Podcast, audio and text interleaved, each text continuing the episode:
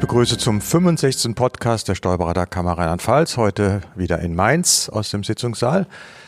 Mit mir sind heute hier Andrea Fritsch, Ausbildungsausschuss, Vorsitzende, Frau Karte von der Kammer, Geschäftsstelle, sie im Bereich Ausbildung tätig ist, und Frau Appich ebenfalls. Sie betreut den Ausschuss Ausbildung auch als Referentin. Dann Matthias Gahn, neu, neu, so neu auch nicht mehr jetzt, 100 Tage, Ausschussvorsitzender IT, Vorstand der Steuerberaterkammer. Wir haben heute das Thema Ausbildung und wie es da weitergeht, wie es da in Zukunft aussieht. Und hier an dich zunächst, Andrea, die Frage. Du bist jetzt neue Vorsitzende. Herzlichen Glückwunsch zu dem Amt. Dankeschön. Ähm, aber du warst ja schon vorher im Ausbildungsausschuss tätig, äh, schon etliche Jahre und bist im Thema eigentlich tief drin. Ich weiß, du hast viel auch mit dem dualen Studium zu tun gehabt. Aber wie sind jetzt deine Aussichten, deine Perspektiven? Äh, wie willst du den Ausschuss jetzt weiterentwickeln? Also Einmal haben wir die Baustelle Azubis. Wie gewinnen wir neue, junge, engagierte Leute? Wie schaffen wir es, unsere Kollegen dazu zu begeistern, Praktikumsplätze anzubieten? Wie kriegen wir die Azubis, die dann Steuerfachangestellten sind, zur Fortbildung, dass die eventuell den Fachassistenten machen, den Fachwirt? Oder wie schaffen wir es, Abiturienten für ein duales Studium zu begeistern? All das sind so Baustellen, die wir beackern und zu einem guten Ende führen wollen. Frau Karte, Sie sind ja hier in der Kammer die Ausbildungsmitarbeiterin seit vielen, vielen Jahren, tief drin im Thema, absolut ja. fit. Ich habe Sie schon oft am Telefon Danke. gehabt und Sie haben mir geholfen. Äh, was steht hier an? Vielleicht digitale Änderungen in dem Bereich. Was können Sie uns da berichten? Also was seit letztem Jahr bei uns neu ist, ist die äh, Noteneinsicht online. Das heißt, die Prüflinge können, sobald die Noten bei uns eingegangen sind und auch hochgeladen wurden von uns, können ihre Noten in der schriftlichen und auch in der mündlichen Abschlussprüfung direkt online einsehen. Das heißt, jeder Prüfling bekommt einen von DATEV generierten Schlüssel, den hat kein anderer und kann dann mit diesem Schlüssel auf der Website nachgucken, was er denn für Noten hat. Was A den Vorteil hat, es nimmt natürlich den äh, Prüflingen relativ viel Angst, bis die Ergebnisse kommen. Und auch für uns ist es ein Vorteil, also wir haben weniger Nachfragen. Aber ich als Chef habe da keinen Zugriff drauf, oder? Sie nicht. Sie bekommen ja den Schlüssel nicht. Also den bekommt okay. jeder Prüfling nur mit der Ladung, bekommt seinen eigenen Schlüssel und den hat auch kein anderer. Okay, ja, wäre auch für uns spannend äh, zu sehen, was die Prüflinge machen. Aber wir bekommen es natürlich über die Zeugnisse mitgeteilt. Mhm, genau. Ja, das ist ein, ein Schritt ins Digitale. Genau. Das nächste ist dann, äh, was jetzt in der Pipeline ist, der Ausbildungsvertrag online. Da versprechen wir uns also für beide Seiten Erleichterungen. Einmal für die Ausbildenden, dass die, ähm, wenn die den Ausbildungsvertrag online ausfüllen, zum Beispiel bei größeren Firmen den Vorteil haben, wenn die mehrere Azubis haben, brauchen die ihre Angaben nur einmal zu hinterlegen. Und auch hinter den einzelnen Feldern sind dann Plausibilitätsprüfungen. Das heißt, wenn wirklich mal was falsch eingetragen werden sollte, kommt dann ein rotes Feld und sagt, hier, da musst du aber noch mal gucken, da könnte was falsch eingetragen sein. Das ist ja wirklich eine klasse Möglichkeit, um das Ganze für Kanzleien deutlich zu vereinfachen. Wie sieht denn der Weg hin zum Ausbildungsvertrag aus? Also was können Kanzleien machen, damit sie gefunden werden, damit potenzielle Auszubildende sich auch bei den Kanzleien bewerben? Also wir haben ja zum Beispiel unsere ähm, Azubi- und Praktikantenbörse. Die ist ja für ähm, alle Menschen, alle Leute, die sich interessieren, einsichtbar. Das heißt, da können die Kanzleien natürlich ihre äh, Anzeigen eingeben, aber auf der anderen Seite auch potenzielle Azubis können Anzeigen eingeben. Und das müsste man vielleicht auch, muss ich sagen, von den ähm, Ausbildenden, vielleicht müsste das ein bisschen mehr angenommen werden. Das wird im Moment noch ein bisschen wenig angenommen.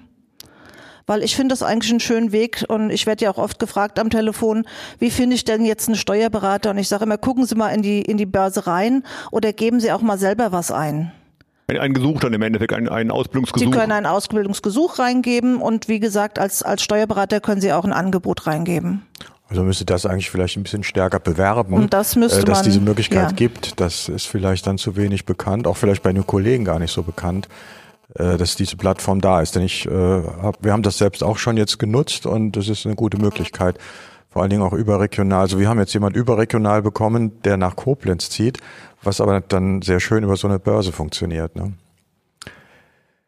Wir sollten vielleicht noch erwähnen bei dieser Gelegenheit das ähm, Praktikantenpaket, wenn Sie über solche ähm, Börsen einen Praktikumsplatz äh, besetzen, dass sie das Praktikum mithilfe dieses Praktikantenpakets relativ sinnvoll gestalten können und dort einen Leitfaden haben dafür, wie läuft dieses Praktikum ab, dass sie auch über die Homepage der Steuerberaterkammer genau. entsprechend verfügbar. Das ist also nicht nur dann ein Leitfaden, wie, wie äh, mache ich das jetzt mit dem Praktikum, sondern da sind auch Musterfälle dabei, die man dem Praktikanten an die Hand geben kann, an denen, an deren, äh, mit denen dann der Praktikant dann auch äh, Fälle bearbeiten kann. Die sind von der Bundessteuerberaterkammer und ähm, die werden von uns dann halt äh, auch immer dann aktualisiert, wenn wir dann neue aktualisierte bekommen. Und wie gesagt, das sind halt so Fälle, man kann ja jetzt einem Praktikanten auch nicht unbedingt ähm, vertrauliche Akten geben. Das ist also der Sinn dahinter, dass er dann extra diese Praktikantenfälle bekommen kann. Frau Abich, Sie sind noch viel im dualen Studium unterwegs. Wie ist denn da im Moment der Stand? Wie wird das angenommen? Welche Hochschulen sind da im Moment eingebunden? Ja, also das duale Studium ähm, ist relativ gut angenommen worden in Rheinland-Pfalz. Wir haben damals begonnen mit einer Kooperation mit der Hochschule in Trier. Darauf folgte die Hochschule Worms und ähm, dann Koblenz. Ähm, das ist im Grunde äh, in allen drei Hochschulen ein sehr ähnliches Modell. Die ähm, Steuerberater schließen einen Vertrag mit der Hochschule, der ihnen quasi erlaubt, einen, ähm, ja, einen Mitarbeiter dorthin zu schicken zum dualen Studium. Und der ist dann phasenweise in der Kanzlei und dann phasenweise in der Hochschule und hat dann, wenn er möchte, die Möglichkeit, nach drei Semestern die Steuerfachangestelltenprüfung abzulegen. Neben den äh, Kooperationsmodellen gibt es auch noch weitere Modelle. Die ähm, Hochschule in Mainz hat zum Beispiel ein triales Modell. Das funktioniert mit einem regulären Ausbildungsvertrag. Das heißt, es werden reguläre Azubis, die besuchen die Berufsschule und zusätzlich die Hochschule. Da ist es dann organisiert, dass die Hochschultage in der Woche nachmittags und samstags liegen.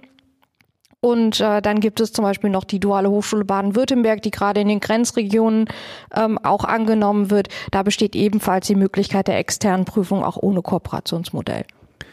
Wir haben selber bei uns in der Kanzlei aktuell zwei Dualstudierende und sind da sehr, sehr begeistert von den Möglichkeiten.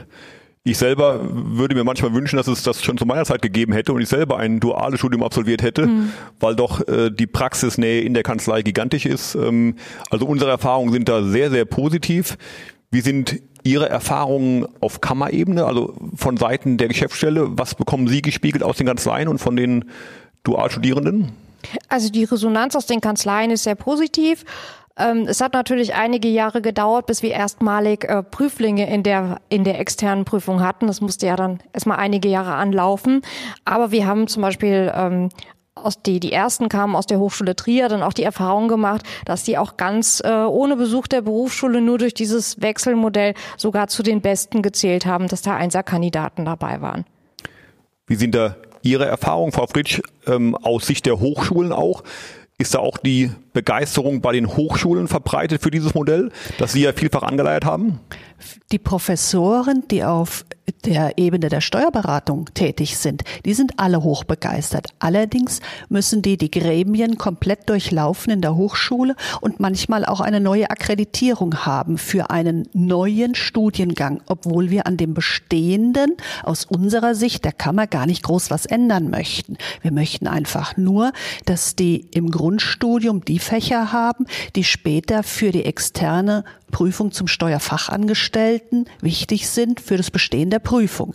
Aber wenn Sie dann in so einem großen Gremien sitzen, müssen Sie wirklich alle überzeugen, dass das gut ist und auch für eine Hochschule, die einen dualen Studiengang anbietet, einen Mehrwert hat. Und das ist manchmal etwas schwierig. Allerdings haben wir mittlerweile einen so guten Ruf, dass die Hochschulen auf uns zukommen und sagen, wir hätten gerne einen dualen Studium, Studiengang zusammen mit der SBK.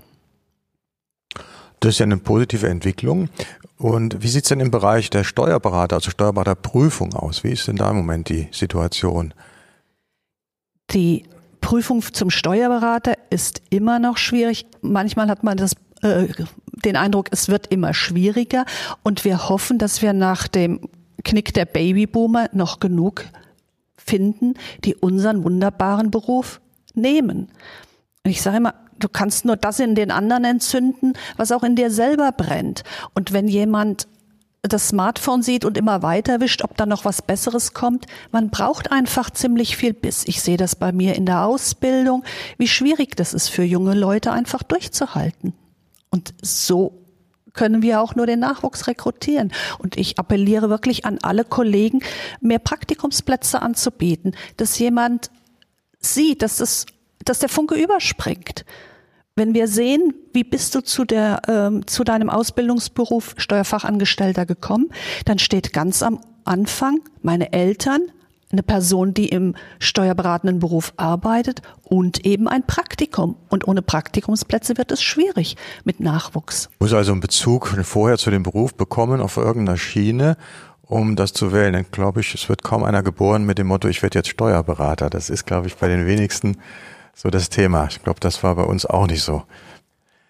Äh, Frau Karte, die Ausbildungszahlen bei den, bei den Auszubildenden sind aber in den letzten Jahren doch ein bisschen stabilisiert, glaube also ich. Also die Ausbildungszahlen steigen momentan wieder etwas. Also für 2019 haben wir jetzt im Moment äh, ungefähr 400 neue Ausbildungsverträge eingetragen. Also es geht wieder etwas aufwärts. Ja, ist gut. Das ist ja, es zeigt ja auch, dass die Maßnahmen, die die Kammer durchführt äh, in Bezug auf Werbung für den Beruf und für den Nachwuchs, dass die doch irgendwie Frucht haben und äh, ist ja in allen Bereichen schwierig Auszubildende zu finden. Und wenn man das allein schon stabilisieren kann, denke ich, ist das schon ein Erfolg. Ja, ich denke auch, also muss auch viel Arbeit in den Kanzleien geleistet werden. Die Kanzleien sind diejenigen, die junge Menschen begeistern können in letzter Konsequenz, wenn sie zum Praktikum in der Kanzlei sind, dass sie sich dann für diesen Beruf entscheiden. Also da können wir nur an alle Kollegen und Kolleginnen appellieren, dass sie dort Basisarbeit leisten und junge Menschen für unseren tollen Beruf begeistern. Habe ich die Zahlen bei den Steuerberaterprüfungen, sind, dann, sind die rückläufig oder wie ist da die Teilnehmerzahl im Moment? Also die Zahlen sind dieses Jahr rückläufig. Ähm, wir hatten sonst eigentlich immer einen dreistelligen, äh, eine dreistellige Anzahl von Prüflingen. Dieses Jahr sind wir tatsächlich nur zweistellig. Das lag aber auch schon daran, dass wir geringere Anmeldezahlen von Anfang an hatten. Also es sind jetzt nicht verhältnismäßig mehr Kandidaten zurückgetreten, weil man sagt, die Prüfung war dieses Jahr vielleicht besonders mhm. schwierig, sondern das hat sich von Anfang an schon wieder gespiegelt, dass es weniger Prüflinge waren. Und im Schnitt kommt dann die Hälfte durch. Ne? Kann man da schon einen Trend erkennen, dass das sich über die Jahre in diese Richtung entwickelt hat oder ist es jetzt eine etwas fast einmalige Delle dieses Jahr? Wir hatten diese Delle schon mal vor, ich glaube vor vier Jahren, aber ansonsten haben wir eigentlich stetige Zahlen gehabt. Ja, was haben wir noch für Themen? Steuerfachwirt vielleicht noch kurz, der Bereich und Steuerfachassistent. Ähm, wie ist da die Situation, Andrea? Beim Fachassistenten gibt es jetzt etwas Neues und zwar einen Fachassistenten Land- und Forstwirtschaft. Der wird gerade neu kreiert und die Musterprüfungsordnung habe ich zusammen mit anderen Kollegen in Berlin verhandelt und alle Prüfungsordnungen für einen Fachassistenten werden jetzt auf eine neue Basis gestellt. Das wird noch ein bisschen Arbeit brauchen, aber Land- und Forstwirtschaft ist ja für Rheinland-Pfalz durchaus ein Thema und ich finde, es ist eine sehr schöne Fortbildungsprüfung, um sich zu qualifizieren in diesem Bereich. Beim Steuerfachwirt kann man vielleicht noch mal darauf hinweisen, dass der gefördert wird durch ein Aufstiegs-BAföG. Da gibt es auch Aufstiegsstipendien, Begabtenförderung, Weiterbildungsstipendien. Also einfach den Leuten sagen, ran, macht weiter. Ihr müsst euch ja sowieso jeden Tag fortbilden. Warum wollt ihr das dann nicht durch eine Abschlussprüfung dokumentieren und dann beim Chef vielleicht ein bisschen mehr Gehalt bekommen? Ja, ich denke, wir hatten einen schönen Durchmarsch mal durch das Ausbildungswesen von den Auszubildenden bis zur Steuerberaterprüfung und ich nehme mit, wir haben bei den Auszubildenden eine stabile bis positive Entwicklung. Bei den Steuerberatern, naja, müssten wir schauen, dass da noch ein paar mehr Kollegen in der Zukunft dazukommen, sonst wird's vielleicht schwierig. Und die Bereiche Fachwirt, duales Studium, da läuft es eigentlich ganz gut, da ist es interessant. Und äh, ich denke, die Kammer ist hier ganz gut aufgestellt und auf einem guten Weg. Und Andrea, ich wünsche dir viel Erfolg bei diesem Bereich. Der ist sehr wichtig für uns und äh, wir brauchen wir brauchen diesen Bereich ganz stark in den nächsten Jahren. Ja, Dankeschön an euch alle. Tschüss, bis zum nächsten Mal. Tschüss. Tschüss.